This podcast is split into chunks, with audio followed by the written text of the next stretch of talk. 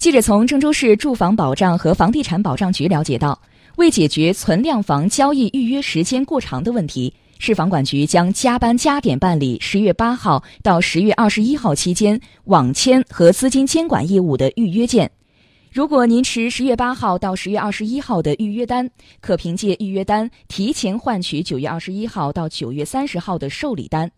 需要更改受理日期的，需买方持本人身份证原件和预约单进行更改；未按预约日期前来办理的，视为自动放弃办理。如果您是九月份的预约单，可以按照预约当天的日期正常办理。